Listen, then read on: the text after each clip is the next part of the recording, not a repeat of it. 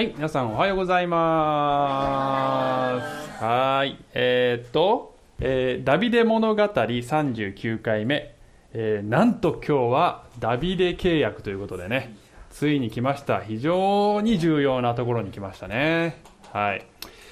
えーっとですね、今年の7月に私への誕生日プレゼントとして姉がドローンを買ってくれたんです。ね、でこれね 100g 以下のサイズなので免許不要なんですね、まあ値段はね1万円ちょっとぐらいで、まあ、結構安かったんですけどね。はい。で？プレゼント。あそうそうそう。ねで皆さんはいい大人がこんなおもちゃで喜んじゃって子供っぽいわねとね思ってるかもしれませんがはっきりと言いますけど子供ですからね 私は。子供なんです。はい。全然いいですそう思っていただいて。で、えーしかしこれはねもうおもちゃの枠を超えているこの飛行の安定感もさることながら、えー航空写真とビデオが撮れると。で多少画像がボケたりカクカクしたりもするんですけどもう十分にこの楽しいわけですね。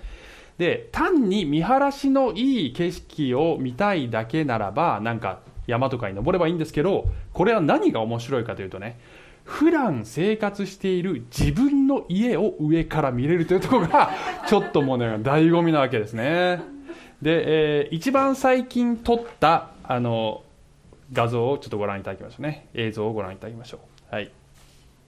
あの真ん中に映ってるのは H 君な塩沢さんなんですけど私は右側で操縦してます。はい。ベランダから発進しましてはいぐーっと後方の方に後ろの方に登っていきまして、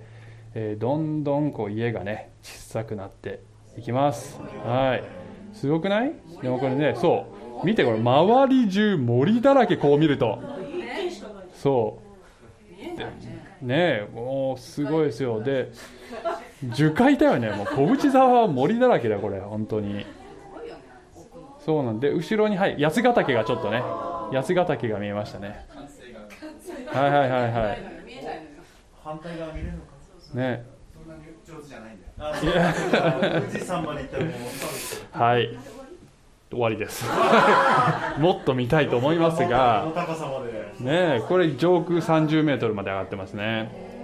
はい。でねあの自分の家はもちろんのことこれ今映っていたのは私の生活圏なんですよよく知っているエリアなんですね。ところがそれを上から見るとあこういう感じなんだというふうにイメージが変わっちゃうわけですね。いつも見ているものを全く異なる視点から見せてくれる大切な相棒。それがこのドローンなんですね私にとってね。ところがね実はこれ買ってから1週間ぐらいであそこの玄関の藪に引っ掛けて壊してしまいましてで修理に出したんですけどね。あのけどねあの戻ってくるまで結構待たされまして待ってる間辛くてまだかな早くまたあれ楽しみたいなとこうずっと待ってたわけ。でやっと戻ってきたの。で戻ってきたら今度こっちの裏手で飛ばしてる時にそこのあの木の枝に絡まって、えーしまってあの今度は壊れなかったんですけどプロペラガードって言ったの。部品の一つをなくしてしまって探しても探しても見つからない。で、えー追加注文してまた来るのを待って待って まだかなまだかなと思ってやっと来た俺の大事なドローンちゃんということで行き先切って、えー早速飛ばして撮ったのがこのさっきの映像だったんですね。でさっきの映像途中で実は切れているんですけど切っちゃったんですけど最後に、えーそこの木のてっぺんに引っ掛けてしまったんですね。この高さの木のてっぺんに引っかかるということはどういうことかというと今もそこにいらっしゃるということなんですね、はい、でも見えないんです見えないんです。あの葉っぱで隠れてあの辺にあるんだって分かってんだけど見えないんですね。長らく待った末にやっと取り戻したぜと思ったらわずか49秒間の飛行時間で木にかけて失ってしまいましたまあ、それでも強風が吹いたりとかして何かの拍子に落ちてこないかなと思いながらこの見えなくなった友が天から再び下ってくる日を待ち望みつつ上を仰ぎ見ながら過ごす日々なんですね。ね。ドローンの再臨再臨待望の日々なんですね、はい、ところでですよ皆さん聖書ではね 人間にとって最も大切な相棒とは神神なんですね。もう相棒と呼ぶことを許されているとすればですけど、うん、ところが歴史の初めからずっとこの友との関係を壊しては修復し失っては取り戻しということをひたすらに繰り返してるわけだね。聖書を見ると。でダビデの時代になって結構その神様との関係はだいぶピークに達してね結構いい感じになったんだけどダビデ以降の王様はまた良くなったり悪くなったりを繰り返します。それでも究極の希望があってねメシアが来るぞと信じて待って待って待ち続けた。そしたらメシアであるイエス様来た。この方はまさにですよ。人々の視点を高く引き上げて永遠の王国を垣間見せてくださるようなそんな方だったんですよね。わずか3年半で木にかけて失ってしまったんですね。なぜそんな悲劇が起こってしまったのかということを考えつつ私たちが世界を全く違った視点で見ることを再び学ぼうではないですかと。いうことを、え話していきたいんですがそのためには契約を知る必要があるんですね。てなわけで今日は、はい、契約のレンズで全てを見るという話をしたいと思います。これがメインポイントね。契約のレンズで全てを見る。全てとは何かそれを後半でブレイクダウンしていきますからね。はい。ということで、えーここまでのね、えー、すみませんあの第2サムエル記7章を今日は見ていきますがここまでの文脈を確認します、はい、時は約3000年前の出来事でありますね。イスラエルの初代王様サウル王様は戦死しました。そしてダビデが、えー、まず南のユダ族のみの王様となり7年半経ったところでついに統一王国の王様になりました。エルサレムの町を陥落しそこに王宮を構えます。で次にやったことは長年放置されてきた、はい、この神の箱契約の箱をエルサレムに運び込もうとしたところ、えー、神の与えた指示を全く無視した方法でそれをやってしまったため神様は怒っちゃって一回これ頓挫しましたね。しかしダビデは悔い改めてもう一度今度は正しい方法で神をお迎えしたと。そして主の前で力の限りの礼拝を捧げました。でも妻にディスられましたという話がありましたね、はい、そこまででした。それが6章だったんですが今日は7章でこのダビデ契約に入っていくのですが実はねあのサムエル記は必ずしも時系列で書いてあるわけではないんですね。なので今日の出来事が6章の出来事のすぐ後に起こったかどうかっていうのは実は分からなかったりしてもっと後かもしれないとも言われてるんですよ。ただし、えー、サムエル記の記者がこの話をここに持ってきてるのにはやっぱり意図があると思うんですね。でそれはもしかしたら前回のダビデがこの神を全力で礼拝したというその記憶を我々が持った状態でじゃあ神がどんなふうにダビデにお答えになったかというふうに話を持っていきたいのかななんて私は思ってますけどあのということでねまあ、えー、時系列かどうかわからないんだけどサムエル記の流れでそのまま話していきます、はい、一応それを断っておきますね。はい。では、えー、7章の1節から読んでいきますね。王がダビデをね自分の家に住んでいた時のことである。主は周囲のすべての敵から彼を守り安息を与えておられた、はい、家という言葉が今日の話キーワードになってます。何度も出てきます。が、えー、この意味がいろいろ変わるんですよ、えー、一つは人が住む家。この場合ダビデが住んでる家だからこれはそういう意味だねであの2つ目は神が住む家。神殿です。神殿。3つ目は王朝、ね、王様の治めるえー、体制。王朝。どの意味で使われているかを意識しながらこの話を読んでいきます。いきますね、はい、さあそして、えー、2, 2節。王は預言者ナタンに言った。見なさい。この私が杉材の家に住んでいるのに神の箱は天幕の中に宿っている。はい。ナタンって初めて出てくるんだよね。この人は宮廷使いの預言者でダビデの人生で何度もこの重要な役割を果たす人なんですけど、えー、このナタンにダビデは自分は豪華な家に住んで神様は粗末な家でいやこれこのままじゃダメだよねっていうふうに言うわけ。つまり神殿を建てたいんだよということなんですよね。でそのダビデの意図を汲み取ったナタンがどう答えるかというと3節。ナタンは王に言った。さああなたの心にあることを皆行いなさい。主があなたと共におられるのですから。そういう感じなんですよ。はいそういう感じです、はい、いやそういう感じだよ。でどういう感じかというといいじゃんいいじゃんって言ってるわけね。この後神様から違うよって言われるんだけどね。でもここの時点ではそれいいに決まってるじゃん。神様に聞く必要さえないわ。っていう感じでしょこれね。そうだよね。あの例えば誰かがオリーブ教会来てさリーダーの僕とか塩沢さんにね。あのこの街道の10倍ぐらいのサイズの街道をプレゼントしたいんですよって言ってきたら最高です！それ神様に聞く必要すらないです！御心に決まってますって塩沢さんだったら言うと思うんですよね。そこで僕は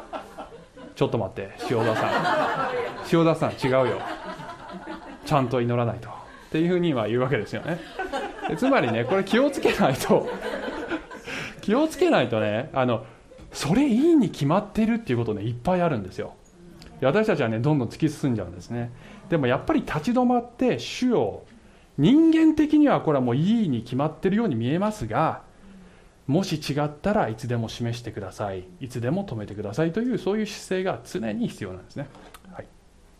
でもねなんか預言者もこういうことあるんだなってちょっとほほっとしたりする。はい。4節。何つった今？預言者のくせにって言った？なんだその上から目線の言葉？4節。その夜のことである。次のような主の言葉がナタンにあった。言って私のしもべダビデに言え。主はこう言われる。あなたが私のために私の住む家を建てようというのか、はい、家という言葉が出てきました。これは神殿ですよね。私はエジプトからイスラエルの子らを連れ上った日から今日まで家に住んだことはなく天幕幕屋にいて歩んできたのだ、私がイスラエルの子らのすべてと歩んだところどこででも、私が私の民イスラエルを牧せよと命じたイスラエル部族の一つにでもなぜあなた方は私のために杉材の家を建てなかったのかと一度でも言ったことがあっただろうか。神様がどういうニュアンスでこれを言ってるのかって結構難しくてなんか一見ねちょっとこうダビデの思い上がりをたしなめてるようにも聞こえなくもないんだよね。あのけれどもこれはそういうことではなく、えー、実は第一列王記の8章で、え、神様がこの時この時にダビデのその思いをそれは良いことだと神が言われたという記述があるんです。ちょっと開きませんけど。なので神様は明らかに喜んでおられるんですね。で私はそれを命じたことはないって言ってるのはこれは怒ってんじゃなくて命じたことでもないのに神を喜ばせたい一心でそちらから言ってくれていることに神は感動しておられるんだと思いますね。でもそれはあなたの役割じゃないよということをこれから神様は優しく説明していくんですね。はい。8節。今私のしもべダビデにこう言え万軍の主はこう言われる。私はあなたを羊の番をしていた牧場から取り我が民イスラエルの君主とした。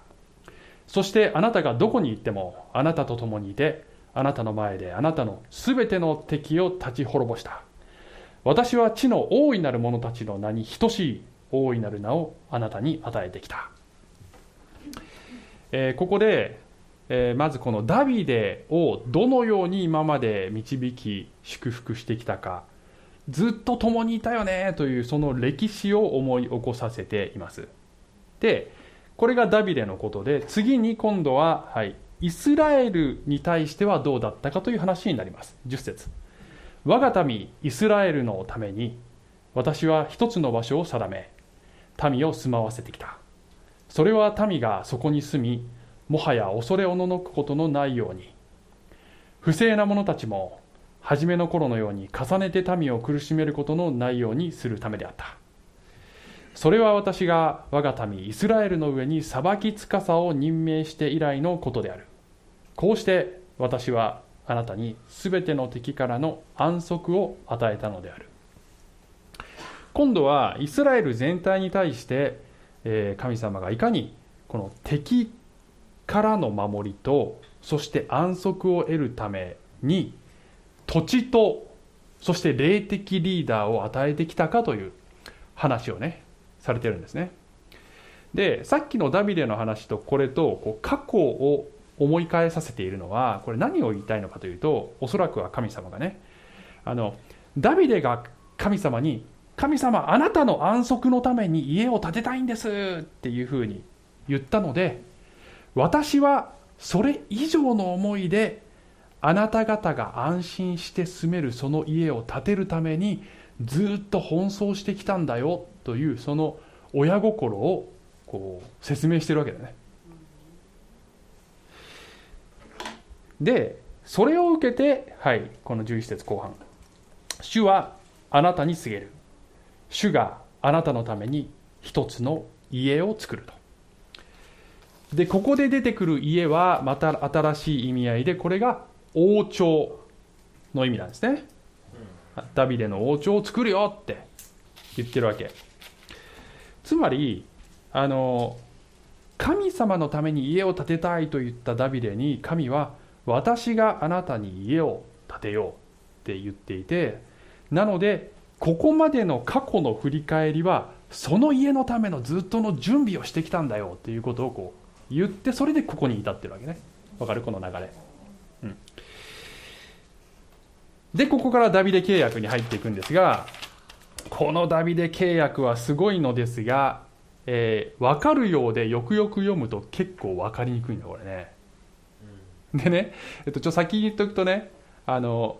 あの今からの私の説明は皆さんが割と聞く説明とちょっと微妙に違う可能性があります。けど私めちゃくちゃ今回考えて私はこういうふうに捉えているという解説をします、はい、であの皆さんも頭で自分の頭で考えて別にこれ全部鵜呑みにしなくていいですけど参考にしていただければと思いますね、はい。12 節。あなたの日数が満ちあなたが先祖と共に眠りにつく時私はあなたの身から出る世継ぎの子をあなたの後に起こし彼の王国を確立させる。世継ぎの子っていうのは直訳は子孫という言葉でありまして1人を指す場合もあるし単数形なんですけどあの集合体を指して単数形で表していることもあるんですね。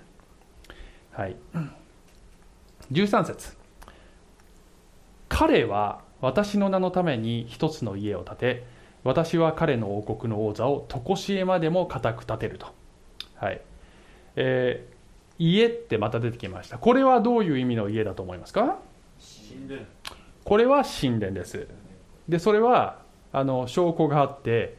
えー、さっき言ったその第一列王記で、ソロモンがあ後に実際神殿を建てる時にこの神様の言葉を引用して主が言われた通りに神殿を建てましたっていう記事が第一列王記8章にありますので、ね、確認してください。なのでこれは神殿なんですね。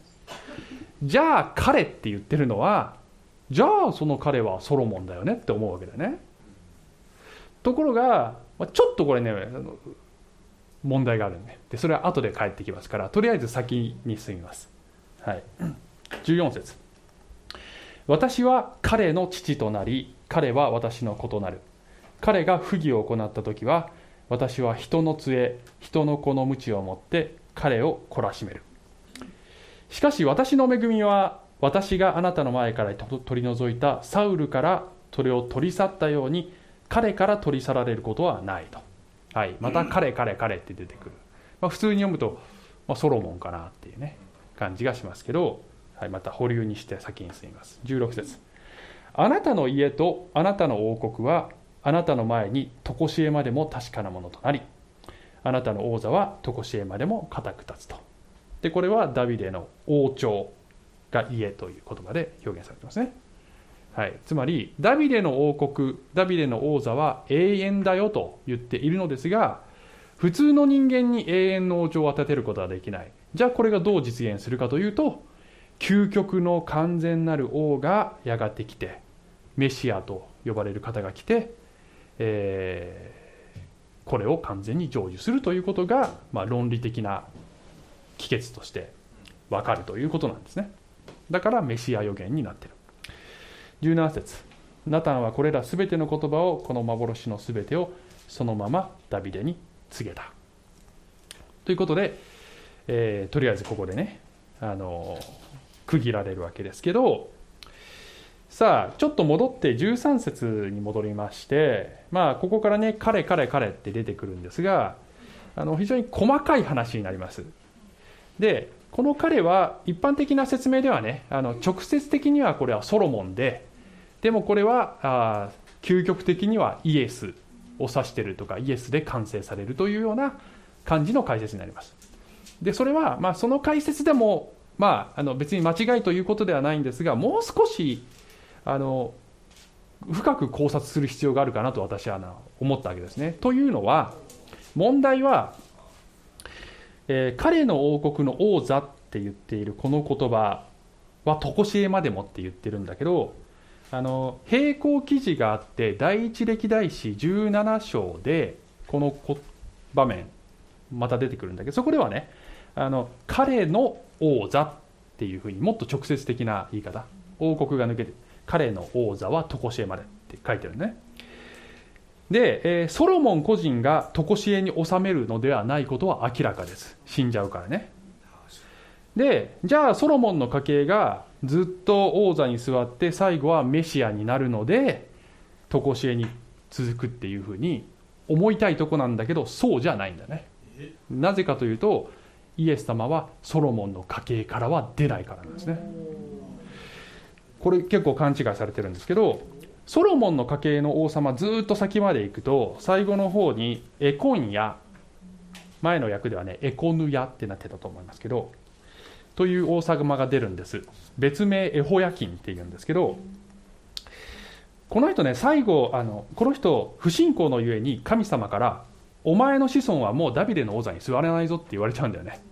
それが出てくるのがエレミア書22章の30節。呪いを受けちゃうんです。そこでソロモンのラインカット終わり。じゃあイエスはどこから出るのかというとダビデの別の息子のナタンの家系から出るね。預言者ナタンとは別人です、はい、いや紛らわしい。でそのナタンの家系の家系図がルカ3章に出てくるイエスの母マリアの家系なんだね。で一方でイエスの父ヨセフの家系はマタイの一章に出てくるんですけど、ね、最初バーって出てくるじゃん家系ね。それはソロモン・エコンヤのラインなの。だけどヨセフはイエスと血のつながりがないので別に問題はないっていう話なのね。つまりあの彼っていうのをソロモン個人に特定しちゃうとどういう角度で見ても永遠に続くという描写が当てはまらない。じゃあ一方でじゃあこの彼っていうのがあのこれはもう最初からねイエスだけを指してるんだっていうふうに見るとこの彼は不義を行った時はっていうこの正し書きがイエス様に当てはまらないわけね。さあ困ったってなるわけね。でヒントはですねあの詩編89編にありまして詩編89編今日の礼拝の冒頭で読んだんですけどあのこの詩篇はダビデ契約についてわーって書かれてある詩篇なんです。で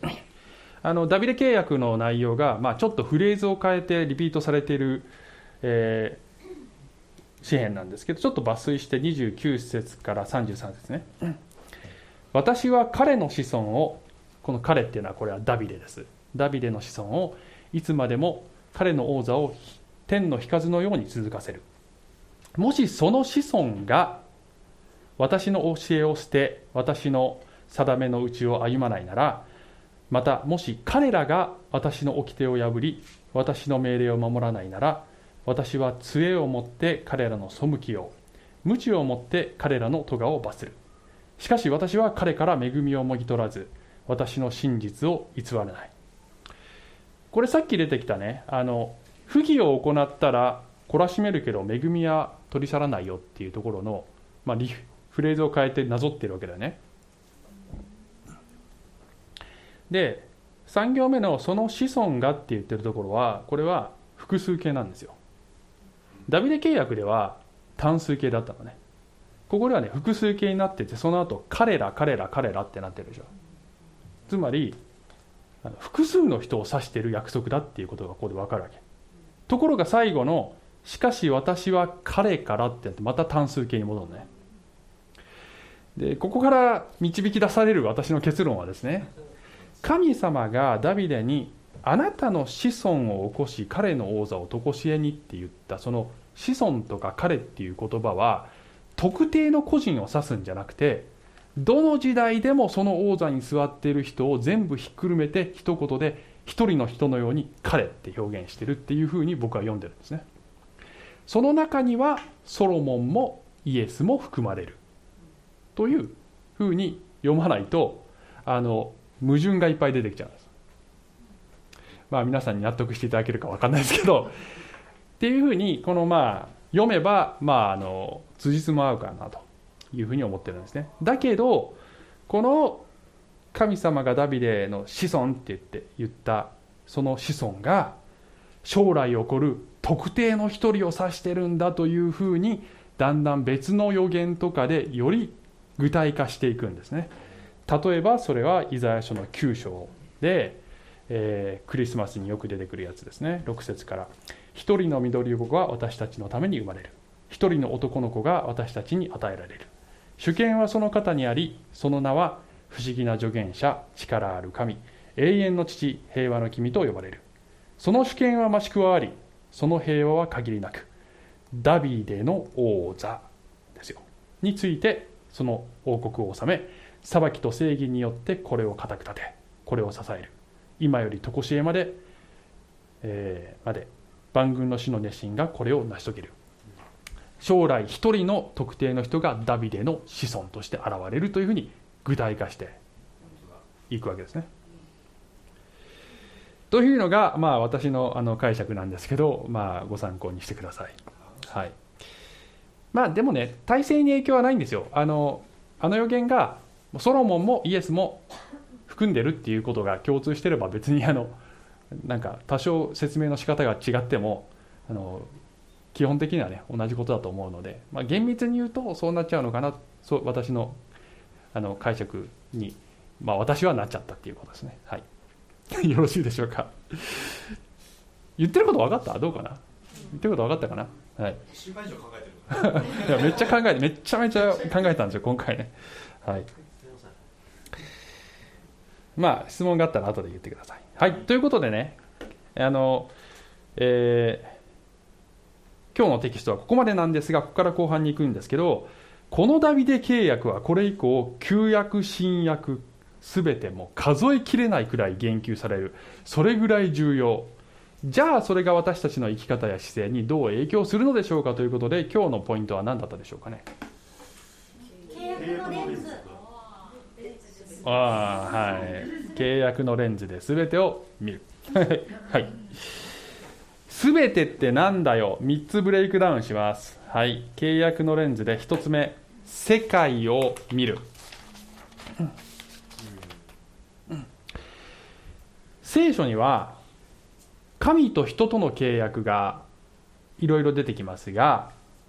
全世界はこれらの契約を軸にして昔も今も回っています。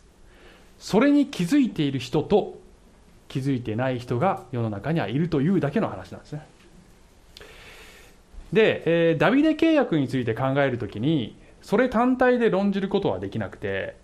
えー、他の契約も含めて初めてこの全体像が見えてくるんですね。で私たちの聖書理解では8つの契約が聖書にあると捉えているんですが全部ここで説明することはできないのでえダビデ契約と関連の深いところ特に重要なところだけいくつかご紹介します。はい。でちょっとねまた込み込み込み入る話になってくるから頑張って集中的にね。はい。アブラハム契約ね。創世紀12章で神様が、えー、ねこれ4000年前ですよ。神様がアブラハムにあなたに土地を与えよう。そして子孫を与えよう。そして子孫を通して全世界が祝福されるよ。というふうに約束されましたね。これバイブルスタディ礼拝でよくいつもやってますけど。でこの3つの約束は、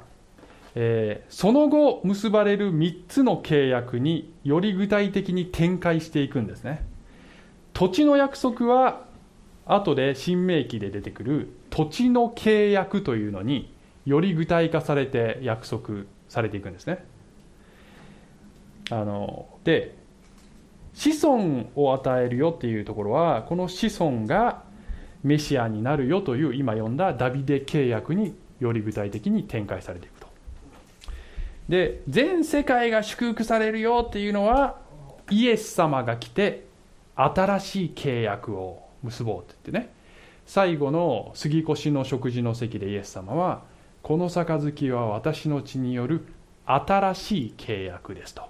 まあ、ルカの22章とかに書いてあるんですけどおっしゃいましたね。でこれらの3つの契約はあのそれぞれ独立しているのではなく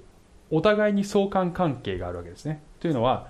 例えばダビデ契約っていうのはさっき読んだように王国を保障しているものなので王国には国土が必要なので大前提として土地の約束がなきゃ成立しないわけね。ねでそのダビデをダビデ契約で約束されたメシアがやがて来る。イエスがそれによって新しい契約によって全世界に救いをもたらす。ということでそちらにもつながっていくわけね。だから全部独立してないつながってる論理が。ここまでいい、うん、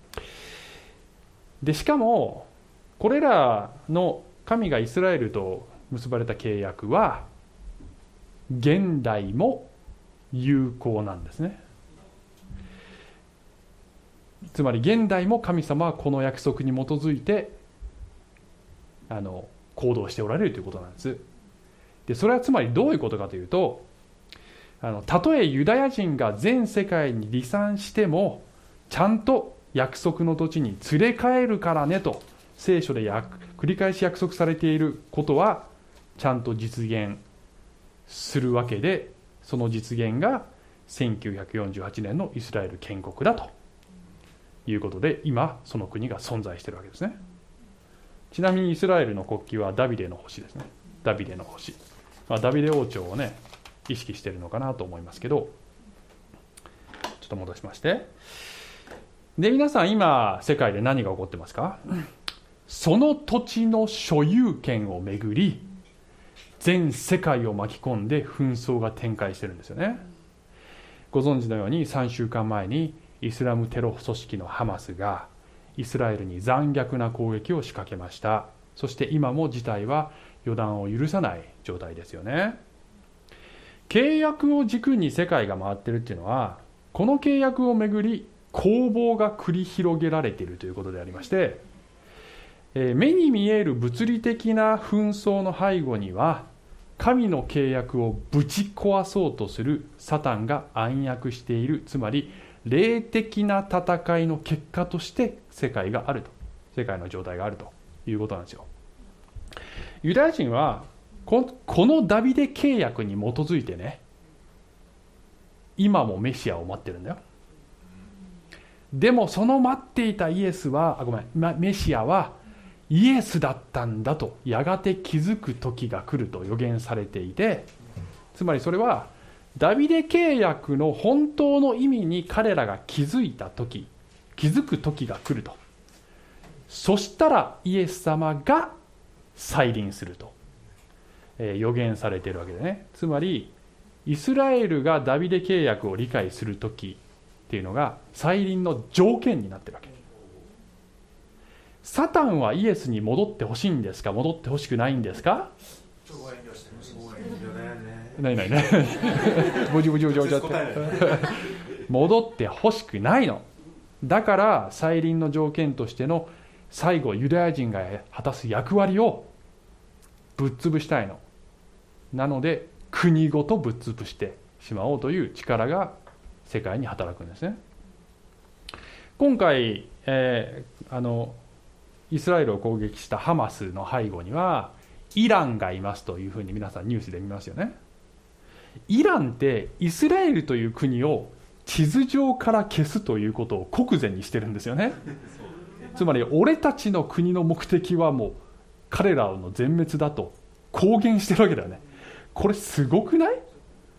国そのものがどっかの別の国にそこまで敵視されるってなかなかねその状態作ろうと思っても作れないよな。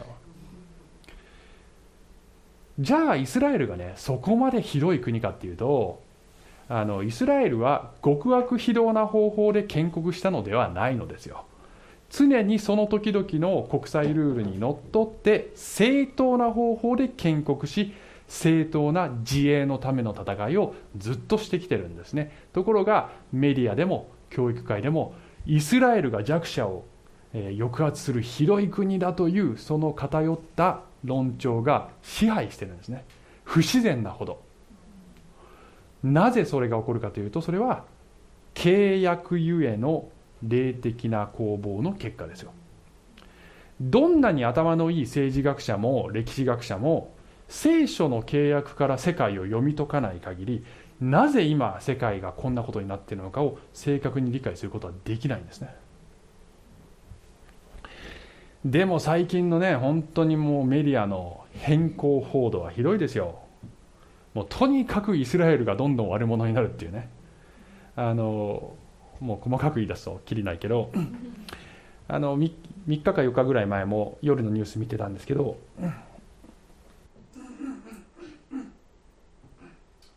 まあねその時もねあの私見てたらあのイスラエルがこんなにひどいことしてますという印象を与えるだいぶ偏った報道だったんですけど。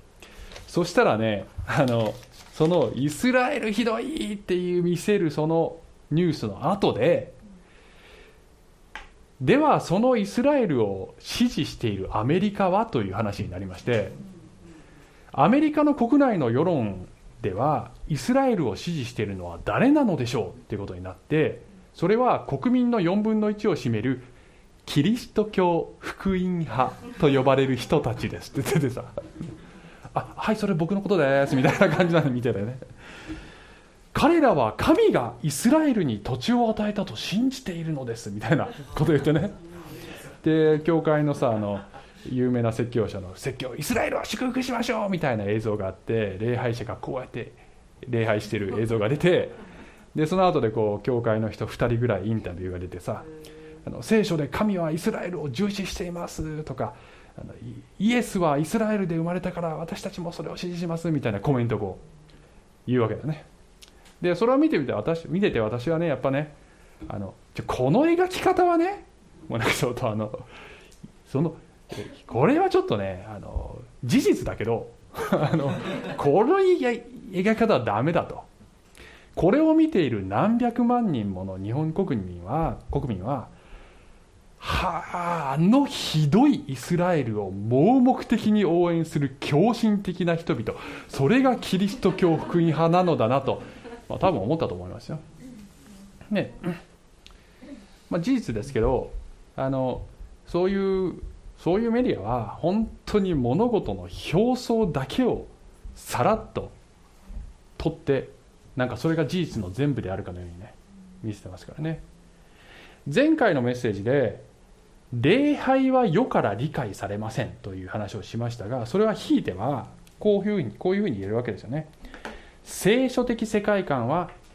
世から理解されません。でも皆さん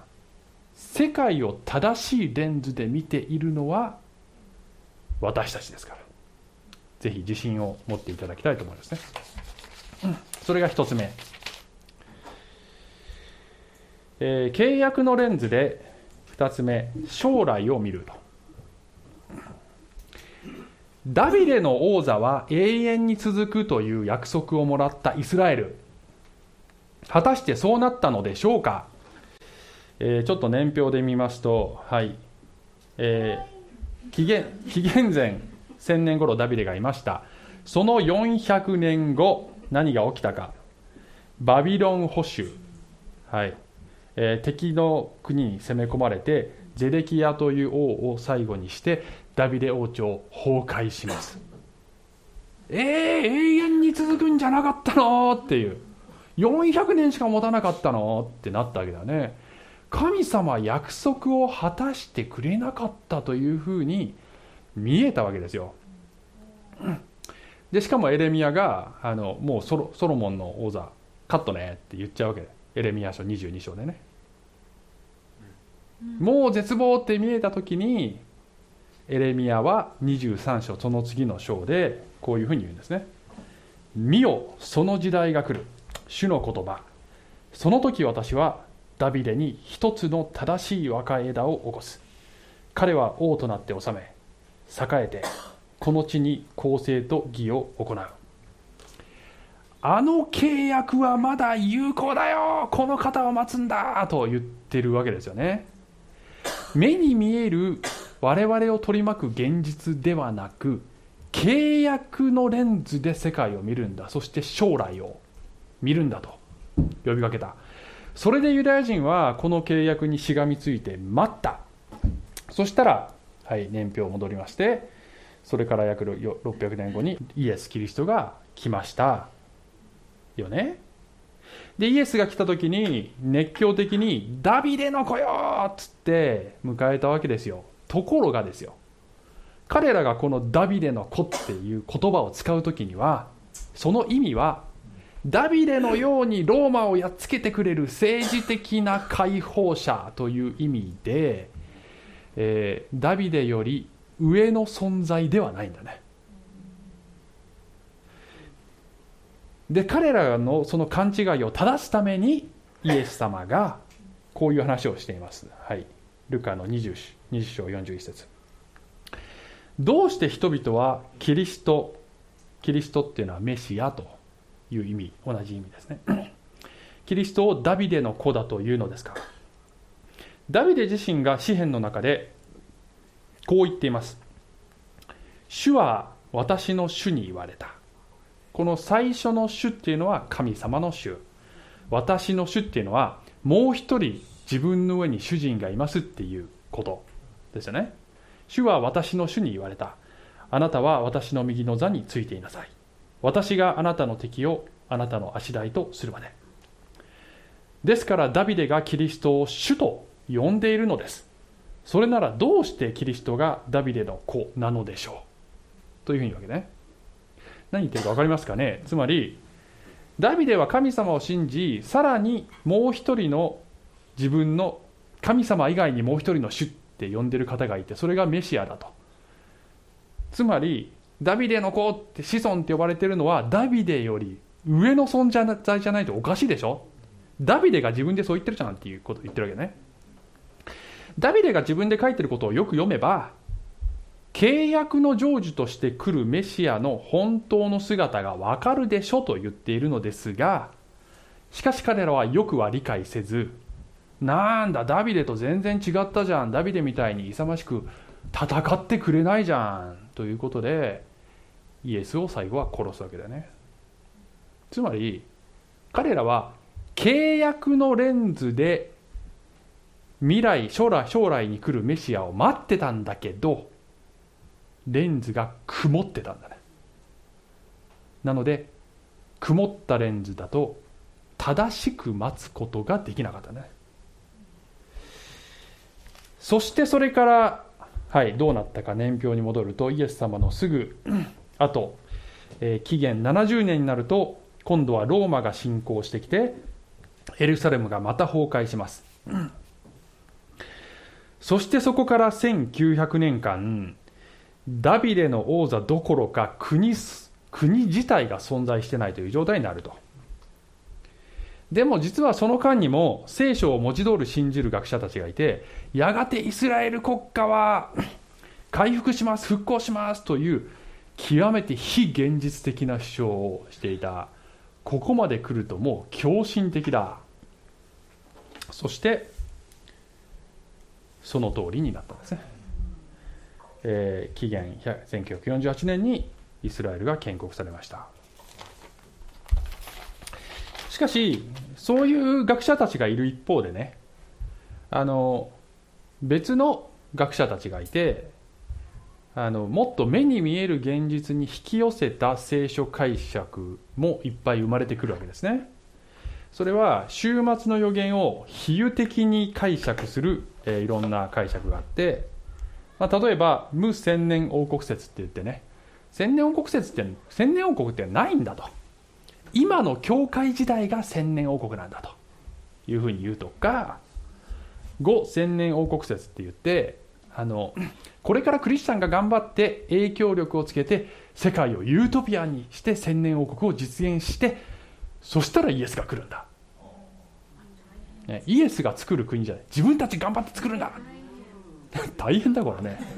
ね全然成功してないこれ。もう世界は悪くなるばっかり。で、まあ、多分その下地にあるのが痴漢神学って言って、えー、置き換える神学。つまりイスラエルの役割はもう終わった。教会がそれを引き継いだんだと。なので週末にユダヤ人が果たす役割なんてのはないということになるわけだね。契約のレンズが曇ってるんだよね。そして今の時代も教会はイエスを待ってるかもしれませんが契約のレンズが曇っているので正しく待ってないんですよ。なので多くの教会で敬虚とか千年王国とかイスラエルを祝福するという違法人クリスチャンの責任が語られなくなってきているんですね。なのではい。あれなんかよく見えないね。なんて書いてます？えー、っと契約のレンズの曇りを拭ってくださいという ことですよ。塩沢さんの芸が細かいな。はい。聖書に書いてあることは文字通り全て実現します。はい3つ目。契約のレンズで自分を見るということですね。はい。ダビデは自分の王朝が神の永遠の計画の中でど真ん中のよど真ん中の役割を果たすんだよと告げられたわけですよ。つまり上空から見た大きなピクチャーの中の自分の家のポジションをこの契約のレンズで見せてもらったわけだね。それと同じことを我々もしなければならないんですね。えー、でねダビデ契約の内容をもう一回ちょっとあの整理してみるとダビデの子孫への約束はこうなってましたよね。彼は神殿を建てるよと。神と親子の関係になりますよと。罪を犯せば懲らしめがありますよと。でも恵みは取り去られないですよと。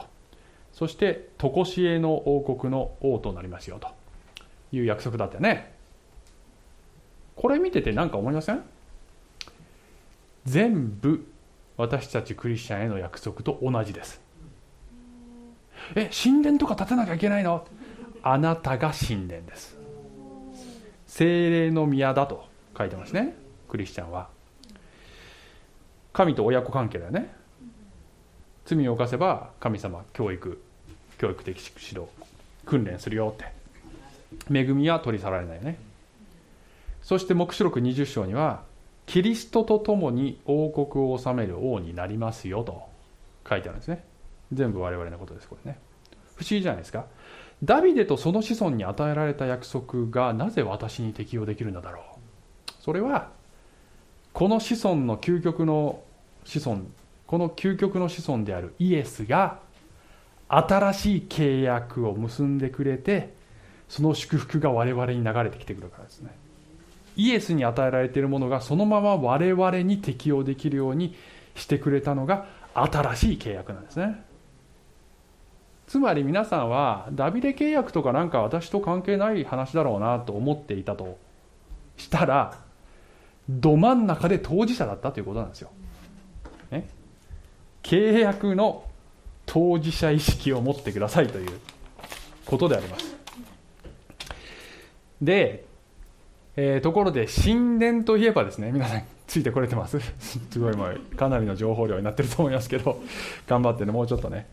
えー、神殿といえばねイエス様は自分が神殿だって言ったんでしょ？この神殿を壊せば3日で建て直しますって自分の神殿のことを言われたってヨハネの2章に書いてますね。つまりさダビデが神様あなたに神殿建てたいですって言ったら神様は君の最初の子孫が建物の神殿を建てるけど最後の子孫は本物の神殿だからね。っていうのがこれダビデ契約なんだよね。そしてこの神殿であるイエスと新しい契約を結んだあなたは今度はあなたが神殿なんだね。それはいろんなとこに書いてるんですけど第一コリント3章16にはあなた方は自分が神の宮であり神の御霊が自分のうちに住んでおられることを知らないのですか？って書いてあって、えー、実はねあの精霊の宮だよって言った時にねクリスチャン一人一人が単体で神の宮だというそういうコンセプトの箇所もあれば集合体で一つの宮を作っているという意味合いのところもあってこれはその後者なんです。集合体っていうのはつまり教会です。だから教会はある意味現代の神殿だとも言えるわけですね、うん、ところが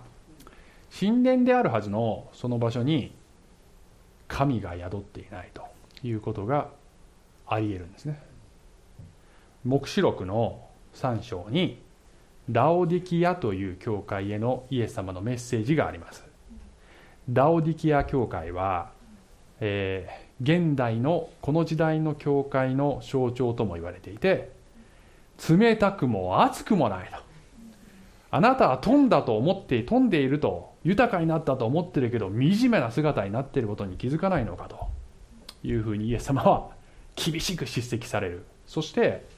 この有名な、ね、言葉ありますね。黙示録3章20節。見よ私は戸の外に戸の戸の外に立って叩いている。誰でも私の声を聞いて戸を開けるなら私はその人のところに入って彼と共に食事をし彼も私と共に食事をする。伝道の時にね未信者に対して使われる言葉よく使われる言葉ですけどもともと直接的にはこれは教会への言葉ですクリスチャンに対する言葉なんだねこれね。直接的にはね。えなんで？教会だよね。なんでイエスがその外にいるんですかって。えなんで？外にいるの？なんでイエス様？ね。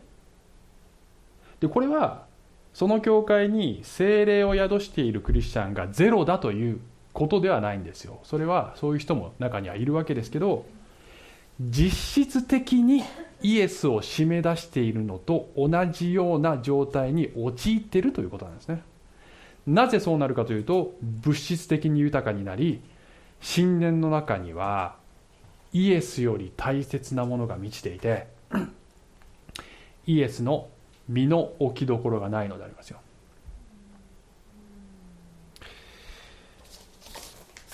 あの最近のニュースを最後にちょっとご紹介して終わりたいと思いますけどね最後に。こんなニュースが最近ありましてね、えー、アメリカの NASA, NASA が宇宙から持ち帰ったサンプル入りの箱の蓋が開かないというニュースです。宇宙探査機オサイレス・レックスが小惑星ベンヌのサンプルを回収してきました。と。行って戻るのに7年間かかってるんですこれ。ところがカプセル開封のため試行錯誤をしてみたものの蓋の留め具35個のうち2つがどうしても取り外せないそうだと。で地球外サンプルなのでこれ力ずきでずくでこじ開けたりとか破壊したりとかできないと。で、えー、サンプルを取り出すその実験室の環境も厳密に管理されてなきゃいけないからどっかに持ち出したりもできない。ということでさあ困ったどうしようということをあの今検討してるという話なんですね。長期にわたる計画何年がかりの計画ですからねこれね。を経て途方もない距離を超えて戻ってきた。しかも多大なコストを投じている。待ちに待ったその貴重な宝をやっと手に入れたと思ったらもうここにあるのに中身に触れることができない。その悔し悔しさやもどかしさはいかばかりかと思いますけど神は長期にわたる計画と途方もない霊的な意味での距離を超え巫女の命という多大なコストを払ってそしてやっと待ちに待ったこの貴重な宝を手に入れた。それはあなたです。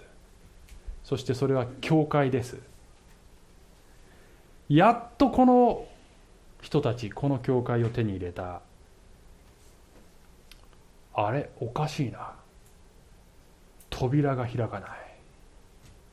おかしいな。これ私のために建てられた神殿じゃなかったのかな。なんで入れないんだろう。なんで彼らの心に触れることができないんだろう。というふうに扉の外で佇んでいるイエス様のその悔しさともどかしさはいかばかりでしょうか。力ずくでこじ開けると壊してしまうんだよね人間は。なので内側から開けて差し上げるしかないんですね、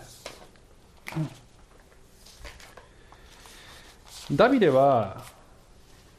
私がこんなにいい家に住んでるのに神をこんな粗末なテントに追いやってるなんて耐えられませんと神に申し上げた。その気持ちを捧げた時に神様が喜ばれて想像を上回る霊的祝福でダビデを祝福した。同じことを神様はあなたにしたいと思っておられます。あなたを永遠の契約のそのピクチャーの中でど真ん中の大切な役割として用いたいと思っておられます。心を開いて受け入れたいと思います。そしてオリーブ教会としてもイエスが中心にいる教会であり続けたいと。そして皆さんとそれを作り上げていきたいと思います。はいお祈りします。愛する神様なんと簡単に、えー、あなたを追い出してしまうことでしょう。私たちは神殿であるはずなのにあなたを悲しませることがなんと多いことでしょう、えー、主よ本当にあなたの大いなる計画の中で私たちは召されています。そのことその自分のポジションをしっかりと理解してそしてあなたの神殿としてそしてあなたの神殿の中で生きることができますように。イエス様のお名前によってお祈りします。アーメン。はい。小淵沢オリーブ教会には聖書の言葉を多くの人に届けるためのさまざまなビジョンがあります。あなたもこの働きに参加してみませんか？献金はこちらのアドレスにて受け付けています。インターネット送金サービスまたは口座振込に対応しています。